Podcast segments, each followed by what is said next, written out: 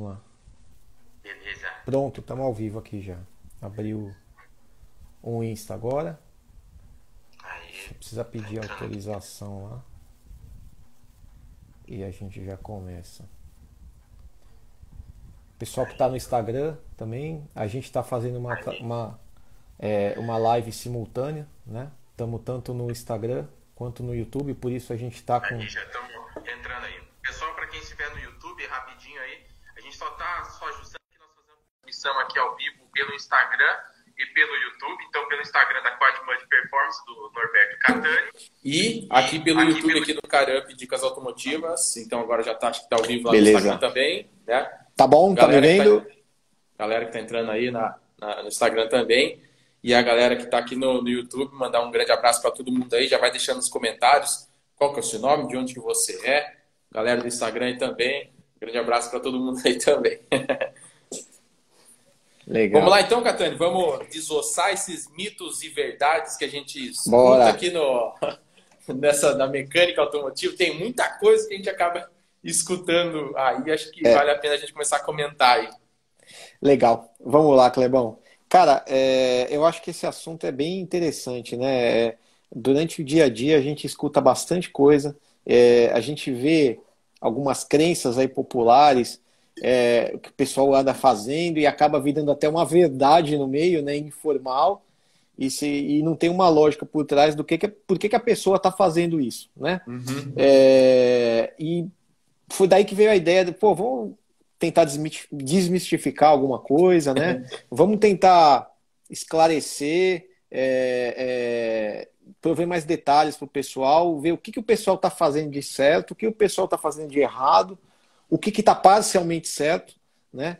Então, a, a, a primeira coisa que me chamou muito a atenção, isso aconteceu comigo recentemente, é, eu estava na rua e eu estava conversando com um amigo meu, né? A gente estava num, num posto de gasolina e, e ele, eu estava coincidentemente trocando o óleo do meu carro, né? E, e nessa de trocar o óleo e tudo mais, eu falei, pô, mas você não vai trocar o óleo do seu carro também, né? É, não tá na hora e tudo mais. Ele, peraí que eu vou ver. Ele foi lá, puxou a vareta do óleo, colocou na mão, deu aquela, né? Aquela. Cara, o óleo tá, ainda tá viscoso, né? Tá bom. O óleo tá com. é, é, é, é, não tá com coloração preta, então tá na hora de trocar, né? Ainda dá para ir mais um pouquinho. Cara, mas qual foi a última vez que você trocou o óleo do carro, né? Deixa eu dar uma olhada aqui, procura aqui, procura de lá. Não, não anotei, mas é, faz um, um certo tempo e tal. Mas pela viscosidade eu consigo ver que não precisa trocar o óleo. E aí? Tá certo ou tá errado isso, né? Tá, tá certo ou tá errado? Essa foi a primeira primeiro item. Então, eu, eu especificamente nessa eu, eu, eu queria esclarecer aí, né? É, bom, pessoal, a, a recomendação, é, primeiro lugar de tudo, né? O, o, a, a recomendação, a gente sempre bate nessa mesma tecla. Siga o manual do proprietário, né?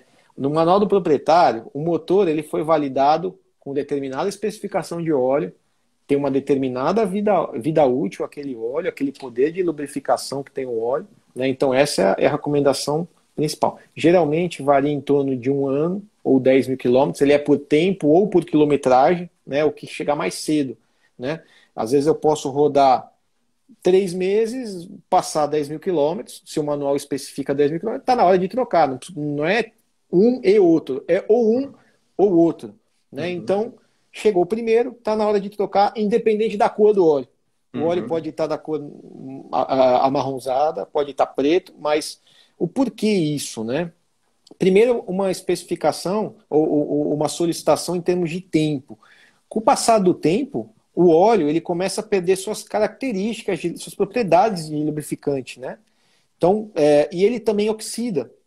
Então, passou muito tempo, ele já não consegue prover aquela lubrificação que é necessária para o motor, já começa as partes ter mais alguns desgastes, entendeu? Eventualmente ele já também com o tempo e com o trabalho, com a quilometragem, ele já começa a se contaminar, daí às vezes faz essa alteração de coloração, né? Então, é, e um detalhe importante, que não é todo mundo que, que se atenta a isso. Depende também a frequência com que você troca, que você vai ter que trocar o óleo, é o quanto tempo ou qual é o lugar, qual é o meio que você está andando com esse carro. Uhum. Você está num lugar que é puramente cidade, urbano, ou uma estrada super bem pavimentada que não tem poeira, não tem nada, é, com certeza você vai ter uma, uma, uma, uma troca, né? Você vai solicitar menos o carro. Quando você está no meio totalmente agressivo, você está, por exemplo, o pessoal de off-road, está fazendo uma trilha, está solicitando muito do motor, ou até mesmo você está em trânsito pesado mesmo de acelera para, acelera para toda hora. Quer dizer, você está deixando o carro sempre chegar a temperaturas elevadas, né? Ou você liga o teu carro, faz um trajeto curto de 3, 4 quilômetros na, na, até o seu trabalho, até teu, a, a, tua viagem demora pouco tempo, o motor ele não chega uhum. até a, a, temperatura correta de trabalho, né? É, não dá tempo dele a, ir na temperatura de trabalho, tá com a viscosidade certa e tudo mais. É, então, nesse, a gente considera isso como é, é, é, um uso severo. Então, nesse caso, você diminui metade da vida útil do motor, da, da vida útil do óleo. Então, se o óleo era 10 mil, né, ou um ano, né, nesse caso, não vai ser isso, vai ser 5 mil, né, ou seis meses. E aí, e aí é, consequentemente, você faz o acerto de acordo com a sua aplicação. Né? A grosso modo é isso. Tá? É, essa é, é, é, a recomendação que eu posso dar, pessoal. Uhum. Você... E aí até, até vale até bem curiosidade, né? Como você falou no começo, né? Aquele famoso teste digital, né? Da digital da pessoa, né?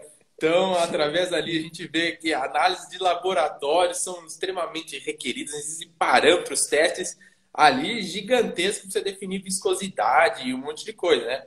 E às vezes a pessoa deve falar, pô, é, pela viscosidade teste digital, consegue ver se realmente o óleo tá bom ou tá ruim. Então, então vale a pena, pessoal, até entender, ver que, assim, eu já vi gente até de falar, que fala, meu, deixa eu pegar, saber a viscosidade, falando assim, ó, pegando o óleo, ah, isso daqui, pelo gosto, não, isso aqui é 5W30, você pode, pode confiar que esse, isso é, é bom. Tem, tem, até isso aí que é um negócio é, engraçado. Mas vamos, atenção, pessoal, pelo amor de Deus, vamos é, tomar muito cuidado. Que tem a questão, né? Quilometragem o tempo, o que vier primeiro, né? o escurecimento do óleo lubrificante é característica normal mesmo, né? Então, né? se ele está escurecendo, isso é ótimo, porque ele está fazendo o papel dele, né? Ele está fazendo o papel de limpeza, fazendo é. papel de proteção, de lubrificação. Ele tem contato ali com todos os componentes ali, né, do, é, do motor com os produtos da combustão, né? Então... É, um outro ponto, Clebão, que eu queria enfatizar também, é, eu tenho muito costume, e varia também de fabricante para fabricante, mas geralmente, quando se faz a troca de óleo, faça também de filtro. Né? Uhum. É, o meu modo de ver é o seguinte, é, é um item assim relativamente tão barato que pode trazer uma consequência tão grande ao longo do tempo, né, uhum. em termos de manutenção e tudo mais, que não vale a pena você economizar um, um pouquinho só e, uhum. e não trocar. Então, vai trocar óleo? Troca o óleo, troca o filtro também. Entendeu? Uhum. Não deixa passar muita quilometragem, não faça essas economias pequenas, coloca uma uhum. coisa confiável, recomendada, usa a especificação que o fabricante usou para fazer a validação. Eu acho que essa é, é, o melhor aprendizado que a gente pode né, é, é, uhum. É, é, ter. Né? O barato vai sair caro depois, com, com certeza. certeza. Uhum. Tá, essa eu acho que é, é uma... Isso a gente tem que aprender, né? Quanto tempo que a engenharia demora para desenvolver motor, fazendo os testes de durabilidade né, no projeto ali, com a especificação do óleo lubrificante, né? Qualquer parâmetro que você muda, seja na viscosidade a frio, viscosidade a quente, né? O 5W, por exemplo, a primeira viscosidade, o primeiro número que vem acompanhado com W, que é a viscosidade a frio, a primeira partida do dia, e a segunda ali viscosidade, que é a temperatura ideal de trabalho do motor, né? Importa se qualquer um deles que você variar, você vai ter mudança ali, seja na velocidade para subir o óleo, né, para lubrificar a parte superior do motor, ou seja, a, a, película ali de lubrificante que vai ter sobre os componentes. Até hoje eu trouxe até um pistãozinho aqui para Pistão. uns mitos aí para a gente falar, ó, óleo deteriorado, óleo que passa do tempo, olha só, carbonização que gera aqui, ó. Então, pessoal, ó, atenção nisso aí. Colocar aquele famoso filtro de óleo, né, aproveitar o filtro de óleo, vai contaminar o óleo lubrificante e aí, esse, esse óleo lubrificante que era para durar os 10 mil, por exemplo, no uso normal, né, mas é, menos severo, vai degradar, vai gerar degradação. E isso é, acontece aí com muita frequência aí, né? Eu estou vendo aqui que, te, te, aproveitando fazer essa interação, no chat veio uma pergunta agora, RD uhum. Feijó. Boa noite, troca de óleo a vácuo é confiável? É, eu, eu tenho minha opinião pessoal. Eu, honestamente, eu prefiro ainda assim a troca que você tira, né, o parafuso embaixo do cárter e deixa o óleo drenar. Eu acho que o mais importante de tudo é, é o segredo do, do trocar o filtro junto. Uhum. Quando você faz a troca a vácuo, é, é, com certeza o filtro, e não troca o filtro, o filtro ele vai continuar cheio, né? Você vai tirar a vácuo, grande maioria do óleo, mas você não consegue chegar com a vareta em todos os lugares e tudo mais, vai ficar um pouco. E uhum. se você também fizer a troca do óleo, tirando só o bujão, né, do o, o parafuso do bujão do cárter, também vai ficar um pouquinho lá. Então uhum. o ideal é o quê? Troca os dois, né? E também muito cuidado quando você vai fazer a, a reposição do que gastou, né? Uhum. Tenha certeza que você coloca a mesma especificação do óleo. Né? Se você está usando, sei lá, um óleo aí, a gente acabou de mencionar 5W40, você tem que colocar outro óleo 5W40. Né? Então, assim, é, é, tenta seguir sempre a mesma uniformidade. Então, o que, que eu faço? Quando eu vou trocar o óleo do meu carro, eu coloco a data, a quilometragem, qual é a próxima troca e qual foi o óleo que eu coloquei, qual é a especificação do óleo, qual é a marca do óleo. Eu acho que isso é uma dica bacana também para deixar hum. registrado. Tá? É, mandar, aproveitar e mandar um grande abraço para quem está aí no Instagram também, né? Agradecer todo mundo que está assistindo, até mesmo quem estiver no Instagram ou estiver no YouTube aqui. Mandar um grande abraço pelos pessoal aqui que consigo ver. Severino, grande abraço. Patrick, Fontinelli, Júlio César, Jarbas, Wellington, Patrick, Van Kleber, Fabiano, Astolfo, Vitor, né? Emerson, Daniele, Daiane, é, Cícero, RD Feijó, João, é, Jefferson, para te ver aqui. Enfim, é até, até deixa eu aproveitar rapidinho aqui, ó, ó é... Giovanni. tô, cara, tem umas coisas que aparecem aqui que. É... eu tô vendo uma aqui, ó. N, N Inhacali 15. O manual do meu carro está em chinês. Não sei como ter o inglês ou português. Cara, esse aí eu não vou conseguir te ajudar, velho. É, é Talvez é na montadora você consiga fazer um download, né? No site da montadora, um download do, do manual em português. Mas esse aí é, é realmente complicado. Agradecer aqui, ó, tem um, é, pelo apoio ao canal, Giovanni Rodrigues deixou a contribuição aí. Muito obrigado pelo apoio ao canal, a gente fica muito feliz aí com, com a sua contribuição aí. Aproveitando aqui, o Vitor deixou aqui, câmbio automatizado tem que fazer manutenção preventiva, é a mesma coisa, o câmbio automatizado tem, tem óleo lubrificante, né, tem é, esses motores, esses câmbios automatizados que tem um robozinho ali, né, que ele faz essas trocas é, por nós, tem necessita do óleo lubrificante adequado, tem que fazer essa troca aí, tá? Muita atenção, porque é exatamente esse óleo lubrificante desse robozinho aí que é muitas vezes a pessoa não coloca tanto o óleo lubrificante certo como não realiza a troca, aí que gera o problema. Aí uma coisa que muitas pessoas que tiveram câmbio duológico, né, que tiveram dor de cabeça, exatamente por, por falta dessa manutenção aí. Então, muita atenção, exatamente isso, tá? E até o João, só aproveitar rapidamente aqui, até para a gente poder tocar os próximos assuntos aí, é, da adição, adição de condicionador de metal ao óleo, né? Se faz com que oxide o mais rápido. O que vale a pena a gente citar é o seguinte, tá? Eu posso falar para vocês. Né? É, a montadora faz diversos testes ali é, de, de, homologação de todos os componentes ali do motor, utilizando exatamente a especificação do óleo lubrificante ali que está no manual do seu carro, tá?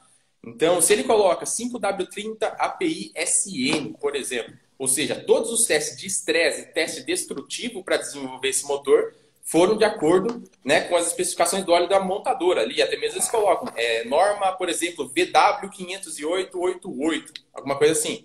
Então, o pacote de aditivos, né, para garantir ali a lubrificação, proteção, enfim, to em todas as condições, é de acordo com essa norma. Então, se um óleo atende essa norma, significa que ele tem todos os aditivos, tudo que precisa proteger esse motor. Então, não necessita de adição de nenhum tipo de produto a mais. E vale atenção, tá? É, já visto diversos casos de, por exemplo, pegar um motor que teve algum tipo de problema, a pessoa adicionou condicionador de metal, aditivo, qualquer coisa, vai para a montadora, na hora que vai fazer o teste de garantia, pega o óleo lubrificante e vê que tem alguma coisa diferente lá. Aí a garantia é negada. Então, atenção exatamente a isso, tá? Então, para a gente deixar aí o acabar com essa, digamos, um mito e, e uma, uma verdade que a gente acaba escutando aí. Então, somente a gente alertar sobre isso aí também. É, essa, essa pergunta veio nos dois chats aqui. Eu estou vendo no Instagram aqui em cima, Adriano Amaral 30 que falou isso. Veio também no chat aqui do, do YouTube, né? João Verde, né? E agora a Campana Arquitetura também. Quer dizer, é uma dúvida frequente isso, né? Em uhum. relação a condicionadores. Então, Legal. muita atenção exatamente a isso. Né? Então, seguinte, agora uma coisa que vale a pena a gente falar aqui, e eu escuto bastante, seja aqui no canal, até em posto, é, a gente vai abastecer, a gente acaba escutando, conversando com o frentista bastante, eu gosto de conversar bastante para saber né, as preferências, quem abastece, o que, que acontece lá. E até mesmo um frentista perguntou para mim, Kleber, pô, eu, eu tenho um carro flex, comprei um carro flex aqui e eu a vida inteira só abasteci com álcool. Tem algum tipo de problema? Meu carro vai viciar se eu abastecer esse carro aí somente com álcool? Tem problema se eu inventar agora de querer abastecer, né, por exemplo, com, com a gasolina, né? Vai, vai dar algum, algum pepino, vai dar acontecer alguma coisa ali? Aí que vale a pena a gente falar, né, que a tecnologia Flex, né, foi, foi desenvolvida exatamente para poder fazer com que esse motor possa rodar é, da melhor maneira possível ali, fazendo a leitura do combustível, né? E sem exatamente viciar. Então, o motor, ele não vicia. O que pode acontecer, fala, pô, Kleber, eu, eu costumei andar só com aquele, é, com etanol, por exemplo, fui colocar gasolina no carro não funcionou. Primeira coisa, tem um, um componente chamado sonda lambda, o famoso é, nariz do carro, né, o sensor de oxigênio que faz a leitura ali né, dos gases de escape, né, dos produtos da combustão, e ele analisa ali a quantidade de oxigênio presente ali nesses gases de escape. E com base exatamente nesses gases de escape, com a quantidade de oxigênio, que ele vai mandar os, os parâmetros lá para a ECU, né, a central eletrônica do carro, e determinar, olha, você está abastecendo com álcool, está abastecendo com gasolina. Então, se esse sensor de oxigênio não estiver bom, em bom estado, não estiver carbonizado, como é comum acontecer, ele, ele pode falhar exatamente nessa leitura e aí seu carro não mudar né, exatamente de combustível. Mas, o, estando a sonda lambda ali em perfeitas condições, seu carro ele não vai viciar, não vai ter nenhum tipo de problema. Ali abasteceu com álcool hoje, amanhã você quer abastecer com gasolina, você vai poder, contanto que você tome algumas precauções que é, na mudança de combustível, é, a central eletrônica ali, ela demora em torno de 10 quilômetros, 15 quilômetros, depende do veículo, 10 minutos, 15 minutos, você rodando com ele para ele reconhecer aquele combustível e aí sim, então, mandar mudar todos os parâmetros ali da injeção para poder adequar exatamente esse combustível novo. Então, se você ali abastecer, trocou de combustível, não é, ande uma distância muito pequena, né? Então, se for fazer isso, procure então fazer um percurso maior para que tenha tempo aí realmente para poder identificar esse combustível e na hora que você parar, encostar seu carro na garagem, por exemplo, lá de manhã, você vai bater a chave lá e aí o negócio não funciona, aí é dor de cabeça. De manhã você sai atrapalhado, a minha atrasado para ir para o trabalho lá e e aí o carro não pega, né? Então, atenção exatamente a esses detalhes aí também, né? Tem é, algumas... é, esse, esse aprendizado que você falou, é, é, é a gente chama é, em torno de 10 quilômetros, né? Isso é, é comum acontecer. E uma coisa que eu percebo, o pessoal que tem mais sensibilidade, está mais treinado em avaliar carro e tudo mais, você percebe o comportamento do carro com o álcool e quando tá só o etanol e quando está abastecido com o gasohol, né, que é o, o, nosso nossa gasolina. Você percebe, por exemplo, um pouco mais de desempenho propriamente dito quando você está com o álcool em termos de performance, principalmente performance fio. Por uhum. outro lado, você, você consegue ver que tem um pouco mais, um pouco menos de aspereza quando você está abastecido com a gasolina, né, uhum. com o uhum. gasohol.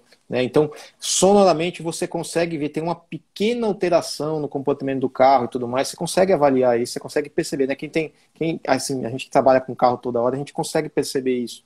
Então, uhum. mas na prática, é o que você falou, é deixar rodar a rotina, deixar o, né, ser reconhecido pela central e aí é, vai embora, né?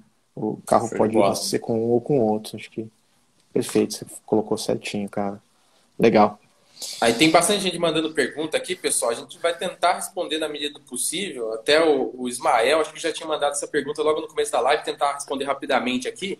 Ele falou sobre tampa de válvula que explodiu. O que tem que fazer? Primeira coisa é, acho que bem provavelmente por excesso de pressão internamente aí dentro desse motor. Então, analise a válvula PCV, que é a válvula de controle ali de, é, de pressão interna, né, que faz o, a, a volta dos gases ali internamente, ali, gases do Global, né, que os gases que passam aqui pelos anéis de pistão, né, que é de 1,5% até 3% em média, é, se eles não estão conseguindo retornar, sair, começa a vazar óleo para todo lado e se a tampa explodir, provavelmente por excesso de pressão. Então, vale a pena aí você dar uma avaliada aí, só para passar rapidamente aí nesse, nesse ponto, ajudar aí, a, a, nisso daí.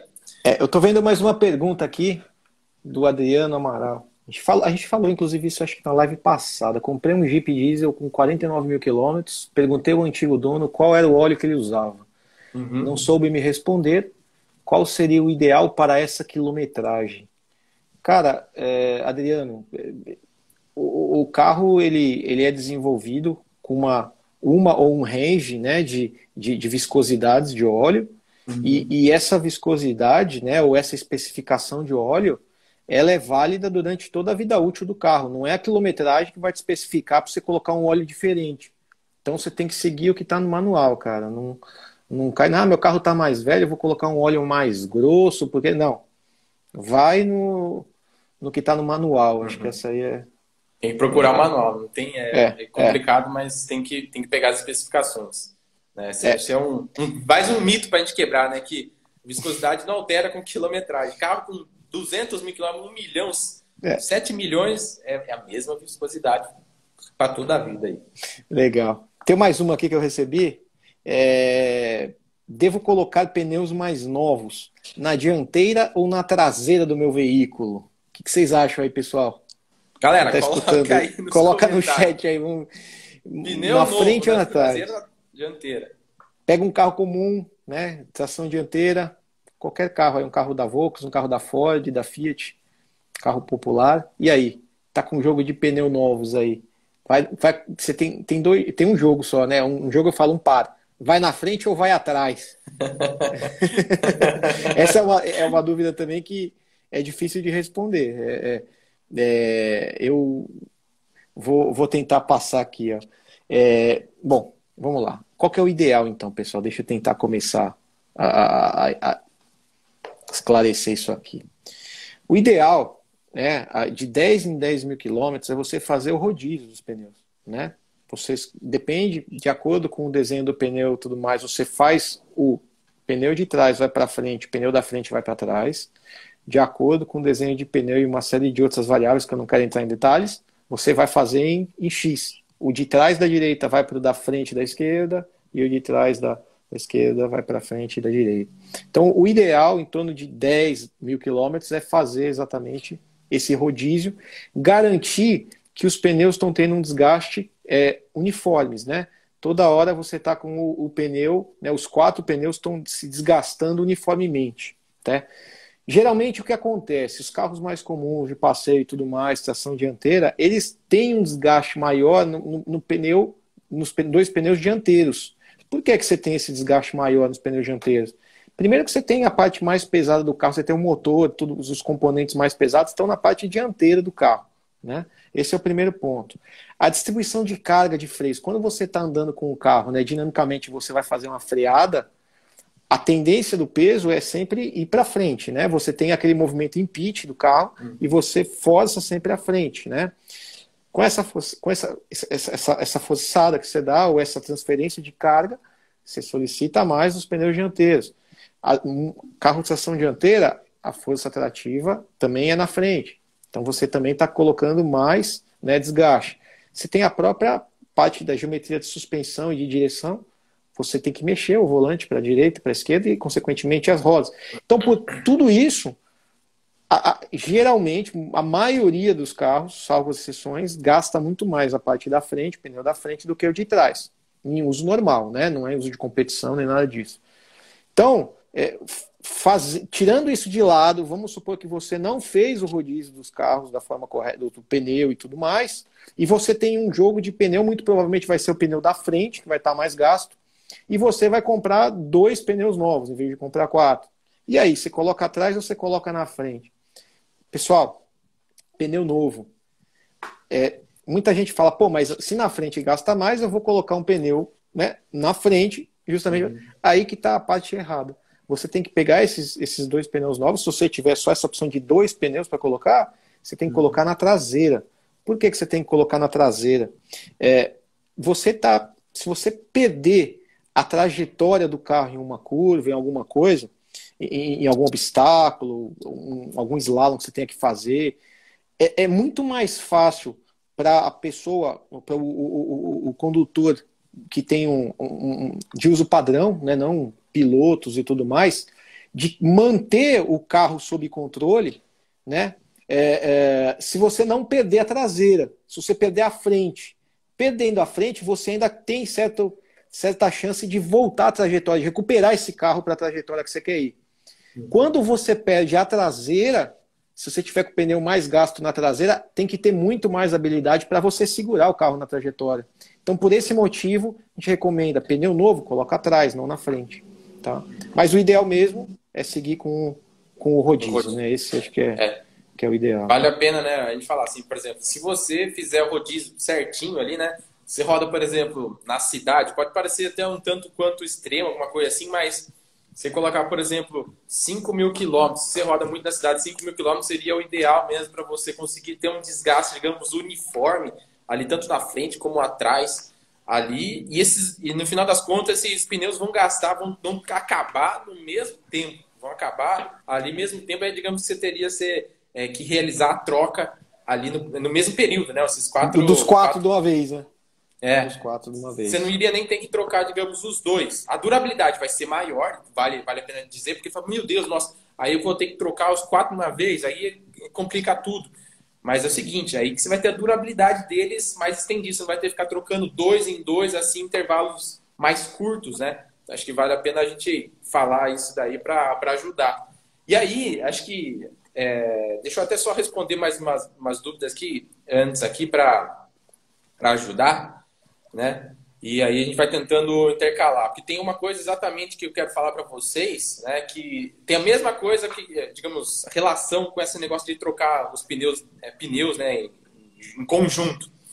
É, antes de responder que o Alan Lafitte deixou de dicas como manter motor turbo TSI da nova geração Volkswagen, né? Período de troca de óleo, a gasolina ativada, dicas em geral. Vale a pena a gente falar né, que os motores TSI, é, o período de troca de óleo é a mesma coisa, né? Então, é, atenção, você tem que fazer realizar a troca, digamos, um uso convencional, principalmente mais uso rodoviário, 10 mil quilômetros, né? Usou ciclo é, urbano, principalmente uso extremo, rotação de giro assim, variando muito, metade, corta na metade. Mesma coisa, seja a mesma coisa do tempo, né? Se é, 10, se é um ano, seis meses. Tudo você corta pela metade. Atenção também na questão de aguardar o motor para aquecer, né? Lubrificar e, e tudo mais. Isso aí. Gasolina ativada, excelente opção. É, um, é uma recomendação muito boa para poder garantir limpeza e impedir formação de depósitos aí na cabeça do pistão. Enfim, a gente vai conversando mais ao longo da live aí também dando mais dicas aí também, né? Legal. queria só aproveitar, Kleber, pessoal que não está entendendo, que entrou agora, a gente está tanto no YouTube quanto no Instagram ao vivo. Por isso que às vezes a gente olha para baixo e olha para cima. Tá, eu estou aqui com, com duas câmeras, o Kleber também. Às vezes fala, pô, mas você está olhando para onde? É que a gente está com duas câmeras aqui, tá? Então a gente está ao vivo, né? Tanto no, no, no YouTube do, do Carap e quanto no Instagram do Quadro Mud Performance, tá bom? Show de Vamos bola. lá. Legal. Agradecer a todo mundo que está entrando. Marlisson, Luna, Wagner, grande abraço para o Wagner, Wellington, Sueli, o, deixa eu ver quem mais que entrou aqui que mandou. Gilberto Silva, né, o Alan Lafitte, o Ismael, Motoclube Oururubá, Campana Arquitetura. Uh, agradecer a todo mundo aí. E é um negócio, então, é, que, que acontece muito. Desculpa. Trocar pastilha. Né? O que, que acontece? Kleber, eu posso só trocar pastilha, não precisa trocar o disco? Ou, ou tem que trocar os dois? O que é mais. O pessoal sempre deixa essa pergunta aqui, fala, meu Deus, eu posso só trocar isso? Aí que vai o negócio, né? Atenção exatamente a isso. Se você for efetuar a troca ali da pastilha, a gente vê que o disco tem uma maior durabilidade, né? É, é, do que, digamos, comparado ali à, pastilha, né? O material do disco, ele é, é mais duro, né? Ele é mais rígido ali, aguenta mais tempo. Mas se você for efetuar ali a troca das pastilhas, o recomendável é que você efetue também a troca ali dos discos em conjunto. pense que você tem duas superfícies ali. Né? O disco já passou por um certo tempo, já teve um certo desgaste, e é normal, tem uma vibração, tem acúmulo de sujeira, um monte de coisa, que a, digamos, a superfície do disco ele acaba não ficando muito plana, né? não fica retinha. Ele pode formar uma ondulação, qualquer coisa do gênero, até mesmo aquelas quinas na lateral. Desculpa. E essa quina que muitas vezes gera barulho. Né? Então isso é um grande incômodo. Então se você for efetuar a troca da pastilha ali, né? Procure já efetuar a troca do disco. Ah, mas meu disco ali ele é novo, né? O que, que eu faço? Seguinte, então, ao mínimo, é, pegue esse disco aí e leve para uma empresa especializada para fazer aquele famoso passe, né? Daquela retífica para garantir ali a planicidade. Planicidade. Que o disco tenha né? Aquela superfície mais plana possível. O assentamento você... né, da pastilha com, com, com, com o disco. Né? Exatamente. E aí você vai ter maior durabilidade do, do, do, conjunto. Então, aquela pastilha, que muitas vezes é mais barata que o disco, ela pode, é, digamos, desgastar mais rápido é, se você não tiver o disco ali é, em perfeitas condições também. Então, vai ser durabilidade dos dois ao mesmo tempo, tá? Então, você vai evitar ruído e você vai ter um poder de frenagem muito melhor e a durabilidade, o assentamento dos dois ali vai ser é, muito mais perfeito você vai melhorar bastante. Então, se você não quer trocar a pastilha, o disco também, efetua o passe. E vale a pena a gente lembrar também, né, o Catani, da, da, da, medida, né? Que ele tem é, uma especificação ali é, no máximo. Né? Você não pode ir só dando passo, dando passo, dando passo. Chega Sim. uma hora que ele tem um limite. Tem um limite. Tem um limite. Tem a, tem, tem a especificaçãozinha desse disco lá que ele sempre coloca a, a espessura ali máxima, então tem que olhar se ele não, não passou ali da medida até mesmo para você dar esse passo. Aí chega uma hora que você tem que efetuar ali a é, troca o, do disco também. O, o que o pessoal tem que entender é que o sistema de freio em si, ele pode chegar a temperaturas altíssimas. Determinados, é, chega em torno de 600 graus, se não me engano. É, uhum. Se pega uma descida de serra, caminhão, assim, caminhão ou carro que carrega mais carga, o carro está bem pesado, pode chegar a ficar incandescente. Né? Imagina como é que é quando você vai diminuindo a espessura, você tem né, todo o sistema trabalhando hidraulicamente, né, com servo assistido ainda, uhum. para você forçar o disco, quer dizer, tem que ter resistência, né? Não uhum. dá para você deixar tão fino assim, tem que é, tem um limite, tem que trocar e, e, e outra, equipamento de segurança, né? É, é, um item de segurança, isso aí não, não dá para brincar, né? Não tem desculpa, pneu, freio, isso aí é Cara, tem que dentro, estar sempre... dentro da indústria é critério primordial, né? É, é, é, não tem, não tem, não tem negociação, né? É, uhum. tem que fazer, né? Bem, bem lembrado. Legal. É, cara, eu tenho mais uma aqui é, que eu também já vi o pessoal fazer e eu confesso que há muito tempo atrás eu já fiz também e, e, e, e fiz errado, né? E, a gente vai aprendendo, né? Uhum. É, eu às vezes você vai no posto, você quer dar uma manutenção no seu carro, troca o filtro é, de, de, de óleo, troca o óleo, tal, abastece o carro, calibra pneu tal. Vou dar uma limpada no elemento do filtro de ar do motor, né? Vamos limpar o elemento do filtro de ar. O que, que você faz? Você pega aquele bico de ar comprimido, tira o elemento e começa né, a passar jato de ar comprimido. E, obviamente, você vai ver que salvo exceções que tiver muito novo elemento, vai começar a sair, né, poeira e tudo mais, né, e, e você vai falar, pô, tá vendo? Tá limpando, né? Uhum. O filtro de ar, né, principalmente o elemento do filtro de ar, o próprio nome fala, né? Ele, ele filtra as partículas, né, as impurezas que estão aí no ar e evita que entre, né, via coletor de admissão para a câmara de combustão, né? É, uhum. o, os furinhos, entre aspas, né, os orifícios que tem nesse, nessa tela, é, é, é, um compósito que eles falam, eu vou chamar de papel ou papelão aqui, mas a gente sabe que não é puramente um papelão, um papel, uhum. mas esses orifícios, quando você coloca o ar comprimido nele, você abre, né, ele tem uma trama, o que, que você faz? Você, você, tá, você começa a abrir, essa trama começa a passar coisas, né, começa a passar impurezas, começa a passar... Então, cara, o é, é, que, que eu recomendo? Você vai fazer essa manutenção tira o elemento do fio de ar, dá uma batidinha nele só. Não, não mete o, o, bico de ar, entendeu? Porque você vai estragar. Você está pensando que está fazendo uma coisa boa, muito pelo contrário, você está estragando o teu filtro de ar. Né? Ele é uhum. muito sensível, sabe? É bem sensível mesmo. E o ideal é segue a frequência do manual do proprietário, de novo, né? A gente sempre fala, e segue aquela frequência que está lá para fazer as trocas e, de novo, andou em lugar com muita poeira, lugar muito hostil, reduz essa frequência pela metade e faz a troca. Filtro diário uhum. é uma uhum. coisa barata, não vale a pena correr esse risco, entendeu? Uhum. Acho que essa é uma, é uma, é uma, dica bacana também, cara. É muito importante, porque é, é muito comum, né? As pessoas, às vezes, para tentar economizar, bater o ar ali, ou até mesmo né, é um procedimento normal de oficina mecânica para fazer, digamos, servir, fazer um, um serviço ali bem melhor, até mesmo para o cliente, né? Ajudar também. Mas eh, muitas vezes as pessoas não, não têm essa, esse conhecimento que pode danificar essa trama. Qualquer poeirinha que for lá, vai, né? Poeirinha vai passar. Vai, vai passar e, e aí vai. você vai ver as consequências. É, aqui, aqui na câmera aqui não, não vai dar para mostrar, mas é um pistão com falha de lubrificação. Ele fica diversas ranhuras sobre ele aqui. Muitas vezes uma contaminação do óleo lubrificante por uma poeira, poeira impureza. O que entrar, né? É. É. Que entrar. Vale lembrar que é, é, é é, o AIS, né, o Air Induction System, aquela caixa que vai, né, é, você tem a, a, entrada de ar, passa por essa, esse duto, essa, e tem essa caixa de ar, né, o elemento e o, o filtro de ar pode ter várias geometrias, só que ali é um vácuo, tem vácuo ali, né, é, uhum. é, é igual um aspirador, o que passar na frente ele chupa, uhum. né, e, tá, e, e, chupa com força. Então, abriu o, o, as tramas, né, deixou mais espaço, vai entrar mesmo, não tem conversa, entra, né? E aí acaba misturando dentro da câmara de combustão e tudo mais, acaba contaminando coisa, depende do tamanho da partícula, como você falou. Pode riscar aí um, uma camisa, pode, é, pode fazer um monte de coisa. Né? Então, um estrago você, é. violento, é, né? Verdade, verdade. Ah, bem, deixa eu só responder alguma, algumas dúvidas que estão chegando aqui no, no chat. Agradecer a todo mundo que está entrando no chat aí. Muito obrigado para quem está no Instagram também. Grande abraço para todo mundo aí. Às vezes, para quem não está entendendo também, o Catani sempre está tá alertando a gente aí também. Né? Que a gente está ao vivo no YouTube, está ao vivo no Instagram também. E agradecer a presença de todo mundo aí, né? É, uma dúvida que chegou aqui, deixa eu ver, que agora me perdi.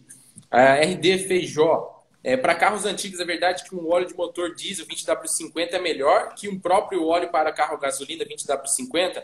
Não, na verdade, assim, cada óleo lubrificante é especificado exatamente para a condição de uso de cada motor. O motor diesel tem uma condição de uso, tem um tipo de trabalho. Acho que eu, eu pegar aqui. Até mesmo o formato da cabeça de pistão de motor diesel é diferente, né? motor diesel e motor gasolina, olha lá. Então, é diferente. Então, as condições de trabalho, as pressões são diferentes, o combustível é diferente, a queima é diferente, então cada óleo lubrificante ele é dimensionado pensando exatamente para a condição de uso do trabalho. Então, às vezes você colocar um óleo de motor diesel achar que vai melhorar, na verdade não. Ele não é o especificado para esse motor. Então, somente o óleo especificado que a gente sempre fala. Se o seu motor tem uma especificação, por exemplo, de pacote de aditivos, lá o nível de desempenho API SJ, você deve usar o SJ ou superior, um API SN, SN Plus. Né? Então, é o que vai garantir aí maior proteção de lubrificação aí para você, tá? Uh, agora, uma, uma coisa que acho que também vale a pena a gente falar, né? A gente fala de carro novo, a gente está falando sobre tudo isso daqui, né? Olha só, a gente está mostrando direto o pistãozinho aqui que a gente está vendo, né? Os, os anéis que a gente tem aqui. E aí um assunto bem legal que... Uh, a gente está vendo que o número de vendas de carros zero quilômetro está aumentando cada vez mais. E também carros aí que, que vão para retífica. A gente acabou de falar né, de problemas que acontecem com o motor e tudo mais, né? E uma das coisas que o pessoal pergunta bastante, acho que é uma grande dúvida, é que, é que os carros atualmente não precisam amaciar o motor. O que, que vocês acham, pessoal? Faz, fala uma coisa para mim. O que, que vocês acham exatamente disso? É, se carros aí atuais eles necessitam passar aí pelo amaciamento de motor, como que, digamos, eu cresci, meu pai falando para mim, minha mãe falando para mim que tem que tomar cuidado, ah, tem que amaciar o motor, né? Tem que tomar aquele cuidadinho na hora que você, você compra um carro, saiu da retífica ou, ou saiu zero quilômetro, tem que amaciar. E o que a gente escuta é que os atuais carros não precisam. E aí vale, vale a pena a gente falar que sim, que todos os motores, independentes se eram os antigos, né? É, ou se agora, né, os motores atuais necessitam sim de passar por aquele famoso período de amaciamento do motor. Foi Kleber, o que, que é esse negócio de amaciar o motor? É o metal vai ficar mais mole, tá amaciando ele, fazendo carinho? É o seguinte, o amaciamento, digamos que para tentar botar num termo mais é, o correto que seria, seria o assentamento de todos os conjuntos móveis ali do motor, todos os os elementos, né? A gente está vendo aqui, ó, pistão, tem esse pino aqui, ó, para ter essa movimentação aqui, ele precisa de um assentamento, né, para poder fazer o movimento correto. Os anéis que eles estão aqui pistão, vou tentar aproximar aqui, ó, aqui, ele precisa ter o assentamento ali com, com a camisa ali no movimento de sobe e desce. Tudo isso porque quando você compra o carro zero quilômetro, tá tudo novinho, tá tudo zeradinho, né? Ou seja, as folgas que tem, existem ali no interior do motor eh, são muito mínimas, é coisa muito pequena. E ele precisa se conformar, porque cada, digamos, no processo de fabricação normal do motor, ali cada componente tem uma dimensão, muitas vezes acaba essas folgas muito pequenas, ele precisa ter um assentamento para que possa garantir ali o melhor consumo de combustível, melhor desempenho, enfim, diversas coisas. Então, mesmo os motores atuais necessitam, sim, isso é normal de todo componente, todo motor, é, todo componente mecânico que você está fabricando, ele precisa passar por esse período aí de, de amaciamento, que é o assentamento aí. Vale a pena a gente falar que, né, antigamente, é, a gente tinha que fazer o assentamento, né, fazer o amaciamento do motor, para que o motor não quebrasse. Por quê? As folgas né, que, que existiam antigamente eram completamente diferentes, não tinha tanta precisão.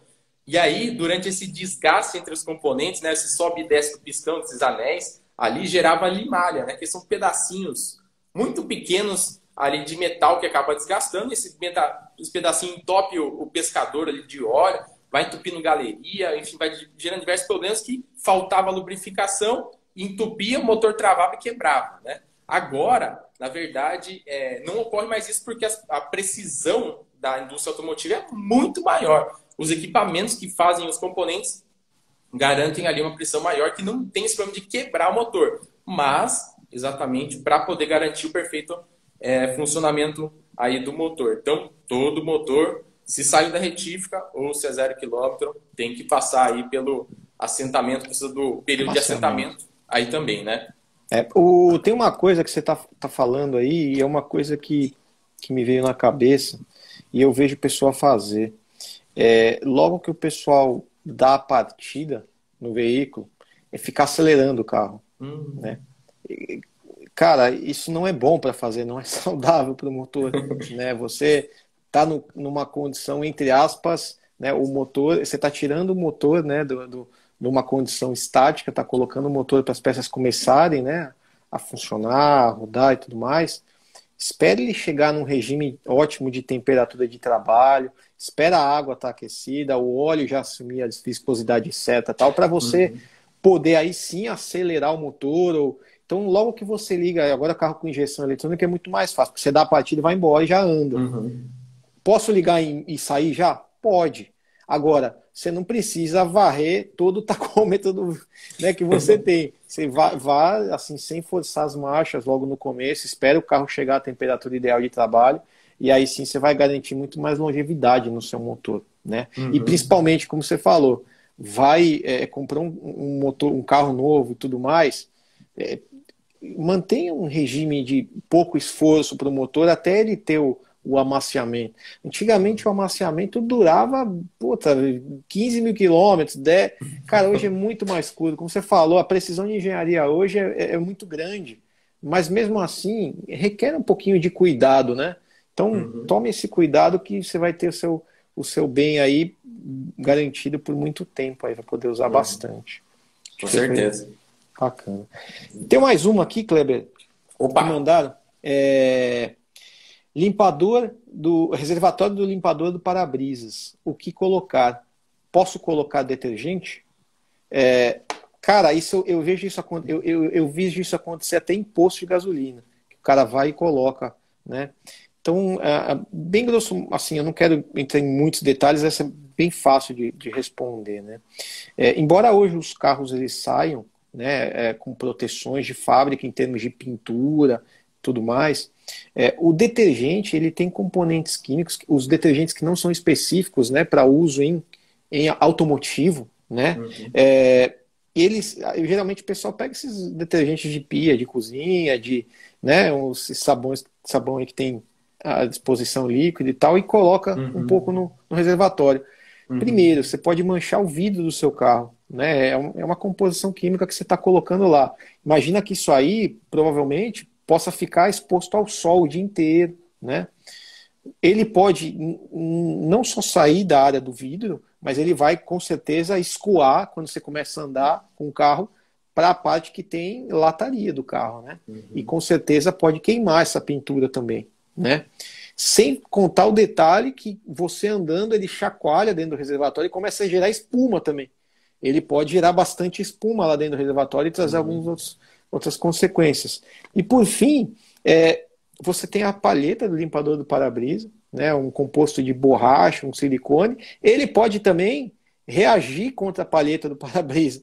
Então, uhum. a, a, assim, na, na, dúvida, vai abastecer o reservatório do, do limpador do para-brisa, está no final, acendeu a luzinha né, no painel, ó, precisa colocar mais água e tudo mais, que é legal você sempre andar com ele cheio, uhum. mas você não tem o produto correto, aquele produto que é desenvolvido, que não agride tudo isso que eu falei, coloca só água, não coloca o sabão. Coloca só uhum. água que está melhor do que colocar o sabão e depois ter outros efeitos, né? Aí vem uma dor de cabeça, né? Isso que é, é o é. negócio. E, e às vezes é, você coloca por, por, é, boa vontade, o cara vai por boa uhum. vontade lá e coloca, ele quer te ajudar, mas acaba, ele uhum. acaba, ele não tá te ajudando, né? Uhum. Pode ser que na hora ajude, na chuva tal, mas com o tempo pode ter algum efeito colateral. Um dia de sol ali, nossa mãe, mas é, por mim que fica se para a gente o cuidado até mesmo né ó, vale a pena falar o mesmo cuidado que a gente tem lavando o carro né, no sol né não pode deixar o sabão secado ali na pintura, digamos que o mesmo efeito seria exatamente dessa, dessa, desse sabão aí no, no carro ali, no rodar aí também. Verdade. Galera, galera, deixa eu agradecer a todo mundo que está entrando na live aí, né? Agradecer bastante as perguntas. A gente tem até bastante coisa para a gente falar. A gente, é, e, gente, e, o tempo está correndo. Quem tá, tá correndo, é. Vai tentar é, responder até as coisas que a gente tem aqui. E até uma das questões, grandes mitos que a gente recebe aqui, e uma das grandes perguntas, não sei se o, se o Catani já escutou isso daí falar, fala, meu Deus, comprei, rapaz, eu acabei de comprar um carro, ele é 16 válvulas. Meu Deus, nossa, nossa o que, que você fez, rapaz do céu? Comprou o carro 16 válvulas, nossa, mas você nunca mais vai vender esse carro aí na vida. Esse carro aí não, não, não, não presta, é a bomba. Aí que tá o negócio, pessoal. Primeira coisa, vale a pena a gente falar para vocês o que, que, são essas tal dessas 16 válvulas, né? A gente pode ter, digamos, considerando o motor quatro cilindros ali, a gente poderia ter a condição normal, o motor 8 válvulas e motor 16 válvulas. Significa que o motor 8 válvulas tem duas válvulas por cilindro, o motor 16 válvulas, quatro válvulas por cilindro. Qual que é o papel dessas válvulas? Exatamente controlar o fluxo ali de ar para dentro do motor ou de gás de escape, né? O produto da combustão, de ar e combustível, ali que sai, ali que é queimado ali. Então, quanto maior o número de válvulas que nós temos ali dentro do motor, melhor vai ser o controle ali de ar, de entrada de ar, ou seja, até mesmo vazão de ar que a gente consegue colocar dentro do motor, né? E maior quantidade de gás de escape a gente consegue escoar também, mandar para fora, né? Portanto, o, a, o, não que o motor 16 válvulas seja ruim, pelo contrário, ele torna o motor mais eficiente, torna o motor mais econômico, desempenho, principalmente altas rotações 16 válvulas, é maravilhoso, né? A gente vê grande parte do, dos motores, hoje atualmente é tudo 16 válvulas, quer dizer, é tudo quatro válvulas por cilindro. Por, né? É, porque agora tem os três cilindros e traz. Três... É. Motor cinco cilindros, três cilindros. É, é tudo quatro válvulas por cilindro. Então, são, digamos, se são três cilindros, são 12 válvulas. Né? Então, é tudo assim. Aqui, o que acontece, que acho que gerou um grande, digamos, mito aí em tudo, é que os motores de 16 válvulas, nós tivemos aí alguns motores que acabaram tendo alguns histórico de problemas, mas que principalmente a gente vê que, digamos, no mundo de reparação, é, alguns tipos de manutenção necessitam ali, digamos, de ferramentas especiais, ou então a quantidade maior de componentes ali que tem no motor, né? 16 válvulas muitas vezes tem dois comandos de válvula ali, a correia dentada com duas polias, né? Então, digamos que o custo ali acaba sendo maior em algumas determinadas é, manutenções, mas não que o motor de 16 válvulas é ruim, pelo contrário, é melhor, né? O motor de quatro válvulas de é. cilindro, né? Não, teve também o, o, na época que começaram os, o lançamento dos motores, assim, a, a popularização dos motores 16 válvulas, é, o pessoal não estava acostumado com os mecânicos e tudo mais que provia manutenção, não estava acostumado com 16 válvulas, então não tinha tanta mão de obra assim especializada. Às vezes o cara acabava pecando também na parte de manutenção e tudo mais, e aí o proprietário ficava chateado, falava, poxa, mas o mecânico não está conseguindo acertar esse motor, então muito provavelmente esse motor não é tão bom assim porque não está conseguindo ser acertado. E não, não tem nada disso, né? Não é nada disso. Legal. Legal. É, tem... Cara, você quer complementar alguma coisa? Tem mais, mais uma aqui também. Tem, é, eu acho que isso. Tem, é, basicamente é isso. Até pra, pra falar, acho que eu estava pensando tá. nas coisas. eu, tô, eu tô vendo aqui que estão vindo algumas perguntas. É, Carlos Roberto acabou de perguntar: condicionador de metais, qual a opinião de vocês? Carlos, a gente acabou de falar isso no começo da live. É, falamos aí um, demos esse, falamos esses detalhes, bacana. Acho que depois a gente pode é, voltar lá, ou tá lá gravado na live, você consegue visitar. Uhum. É, ouvi, ouvi que, é, que é bom, mas a mistura com o óleo faz, faz ele perder algumas propriedades. É, é relativo ao condicionador de metais, mesma coisa. Uhum. Tá. É, é, bom, vamos lá. Deixa eu fazer essa outra aqui que eu recebi. É, posso colocar água da torneira no reservatório do arrefecimento de motor, né, no Degas Bottle, no, no, no, no reservatório que tem no. O, o motor de expansão. É, de vaso, é, reservatório vaso de expansão. É, eu, bom, vamos partir do, do, do pressuposto, né, do, do, do, que é de conhecimento comum. É, a água que vem, essa água que a gente abre na torneira, ela é uma água que tem minerais, né? Ela é uma água tratada, ela tem cloro, ela tem flúor, ela tem cálcio, ela tem uma série de minerais lá, né? E a gente sabe que esses minerais ou essa água com, com ou essa composição que vem, né, a água com esses minerais, é, é, com o tempo elas ajudam a oxidar as partes internas que estão no motor, né, ajuda realmente a, a tanto é que se a, quem não lembra daqueles carros mais antigos que só abastecia com a água da torneira e uhum. com o tempo o reservatório começava a ficar amarelado e aquela água ficava aquela coloração de ferrugem. Uhum. Que lá nada mais é que os componentes internos, né? E você tem rolamentos, você tem é, bomba de água, tem uma série de coisas que é, é, começam a oxidar com o tempo. Então, o que, que é de bom costume, né? É você colocar a, a água específica, né? Que você tem uh, desmineralizada, você coloca e junto com uh, alguma solução, né? Ou, às vezes é, aditivada. Uh, de fábrica hoje, se você olhar, né? Se abrir o capô do carro e olhar, você vai ver que não, não é transparente, né? Ou é vermelho, ou é verde. É, justamente é, é, é não é uma puramente água lá, é uma uhum. composição que, dentre as outras propriedades, e, e, e, ela também tem a função de anticorrosão, né? Anticorrosiva. Tá? É, um ponto também que vale a pena lembrar é que é, essa solução ajuda também, a água ela tem o ponto de ebulição dela, o nível do mar a 100 graus. O motor às vezes pode chegar a temperaturas acima, então ele pode evaporar essa água, e aí você tem um problema pior de, sei lá, é, queimar uma junta de cabeçote, alguma coisa do gênero, até mesmo o próprio caso de você baixar o nível de água e você não perceber, e ter alguma consequência também de sobreaquecimento do carro. Mas essa solução, junto com a água, ela muda esse ponto, tanto o ponto de congelamento para regiões frias, né, quanto o ponto de ebulição. Então é, é mais um benefício que você ganha em colocando uh, essa solução, às vezes vem pronta a solução, às vezes você faz, né? Coloca água desmineralizada, coloca a solução junto e, e você monta uh, a proporção que é recomendada pelo manual. Acho que esse é um ponto também uh, que seria bem, bem interessante a gente frisar. Uhum. Agora, tá numa emergência, tá numa viagem, estourou uma mangueira, você conseguiu fazer um reparo, você não vai ter a solução, a água desmineralizada. Cara, pega a primeira água que você vê, pega a água da torneira, coloca lá e segue viagem. Agora, tá num lugar seguro, já chegou, vamos tira aquela água, esgota o sistema, limpa o sistema e aí sim coloca a água correta, coloca né, os aditivos corretos e o carro volta a operar de forma correta. Então, assim, a curto prazo, numa emergência, precisa colocar água? Coloca, não tem problema. Uhum. Agora, a longo prazo, você vai ter consequências, né? Então, é, é, esse é, é, uma das recomendações. Então, uhum.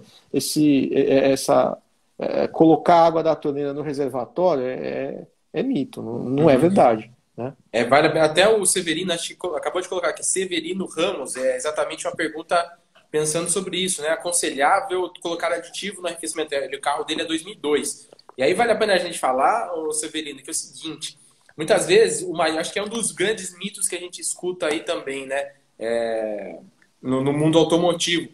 Que ah, colocou aditivo, vai começar a aparecer vazamento. É que a culpa é do aditivo. Na verdade, é o seguinte, né? Como o Catani estava explicando, né? Começa a formar aquela oxidação, aquela cor amarronzada que muitas pessoas acabam falando que é, é a terra, alguma coisa. Todos esses depósitos nessa oxidação, ela vai ficar percorrendo. E muitas vezes o, o próprio sistema que com a oxidação, tem oxidação, tem a corrosão, começa a perder material, começa a aparecer, digamos, furinhos, microfurinhos ali, que acabam, então, sendo tampados por, por esses depósitos, por essa oxidação que fica vedando esse furo. E o aditivo, né? Ele, um dos é, pacotes que existem dentro desse aditivo, desse líquido de arrefecimento, é o próprio anti-encrustante, ou seja, ele tem um poder de fazer uma limpeza ali por, por, internamente, todo o sistema de arrefecimento, manter ele limpo. E daí, nesse aditivo ali, quando você coloca no, no sistema, num, num, veículo que nunca andou com aditivo, que está oxidado, esse aditivo começa a limpar, limpar, limpar, tirar todos aqueles depósitos que estavam tampando esse furinho aí, e aí começa a aparecer aquela dor de cabeça, começa a aparecer vazamento. Não é que é culpa do aditivo, né? é, exatamente ele está fazendo o papel dele. O sistema já estava fragilizado. Às vezes um, uma mangueira do radiador já estava ressecada, já estava com algum furinho, já estava, enfim, é, qualquer coisa, rachadura. Então, é simplesmente o aditivo ali fazendo o papel dele de limpeza, de manter o sistema limpo. Então, como o sistema fragilizado, começa a aparecer vazamentos é, aí. Então, e isso... pode aparecer quebra de peça também, né? Porque uhum. você tem aí você não tem mais só o líquido rodando, você começa a ter é material sólido rodando. Pode estourar uma bomba, pode entupir algum. Entendeu? Pode acontecer uma série de coisas. Então, o que, eu, o que eu recomendaria, né, respondendo a tua pergunta, é primeiro você fazer uma bela limpeza e uma revisão no carro, ver se está tudo em ordem, né? E aí sim, está tudo em dia, não estou com nenhum problema no carro, aí sim, coloca a solução e o aditivo e sempre continua com ela. Mas se você simplesmente colocar agora, a probabilidade, né? A gente está em 2020, você, teu carro é 2002, seu carro já rodou oito anos assim, né? Então, uhum. A probabilidade de acontecer alguma coisa, ou aparecer um, né? Você vai estar sujeito assim. Uhum. Agora, se você não colocar, pode ser que apareça também. Né? Uhum. Pode ser que não seja amanhã, depois você colocou aditivo, mas vai aparecer. Né? Aí precisa pesar o que, que vale a pena arriscar ou não vale. Eu, particularmente, uhum. limparia tudo e começaria do zero e colocava aditivo. Eu faria Sim, isso. Bom. É legal. Agora, Tô vendo? É, deixa eu só responder rapidinho, Catarina. É, umas perguntas. Eu vi que o TADS comercial postou duas vezes aqui a pergunta, deixa eu responder lá. É que a gente acabou não, não conseguindo encaixar exatamente poder responder sua pergunta, amigo. Desculpa mesmo.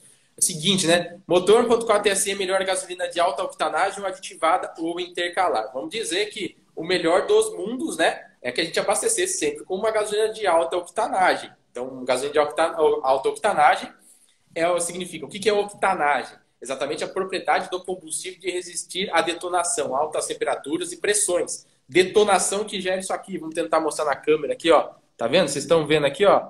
Opa, aqui. Uh, aqui. Tá vendo esse negócio aqui, essa degradação aqui na cabeça do pistão? Ó lá. Isso daqui é detonação, cara. Isso aqui que acontece. Então, combustível de baixa octanagem ali rotações, baixa rotação, baixa turbulência dentro da câmara de combustão, o combustível, acaba entrando em detonação ali exatamente, choque entre duas combustões, degrada ali.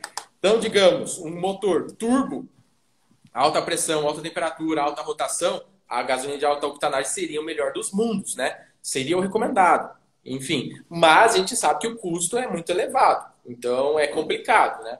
Então você fica abastecendo o tempo todo. Mas se você tiver foi claro, para mim, tranquilo, eu, eu, abasteço só com a, a Podium, a, a, gasolina premium ali. Então, beleza. Então, vai abastecer, vai ser melhor. Né? Vai proteger o seu motor, vai dar melhor desempenho ali, principalmente altas cargas, pé lá embaixo, para pisar mesmo ali. O sensor ali de detonação ele vai atuar menos porque vai ter menor variação ali, menor vibração ali internamente no motor, né? os parâmetros da injeção vão mudar menos, né? É, avanço de ignição, ponto de injeção e tudo mais, aí vai, vai mudar menos, então vai ser melhor. Mas, né, se for Kleber, eu intercalar, excelente. É uma premium, uma aditivada, aditivada é excelente porque vai garantir motor limpo, evitar né, formação de depósito, essas coisas. é, é bom também aí para manter o sistema limpo também. Legal. Clebão, tô vendo que 20 segundos aqui vai, vai fechar automaticamente o, o Instagram. É, eu queria agradecer o pessoal que está conectado no Instagram, o pessoal do YouTube. Pedir que nos siga, arroba Performance, arroba Carap. Né, temos um canal no YouTube e no Insta. Obrigado.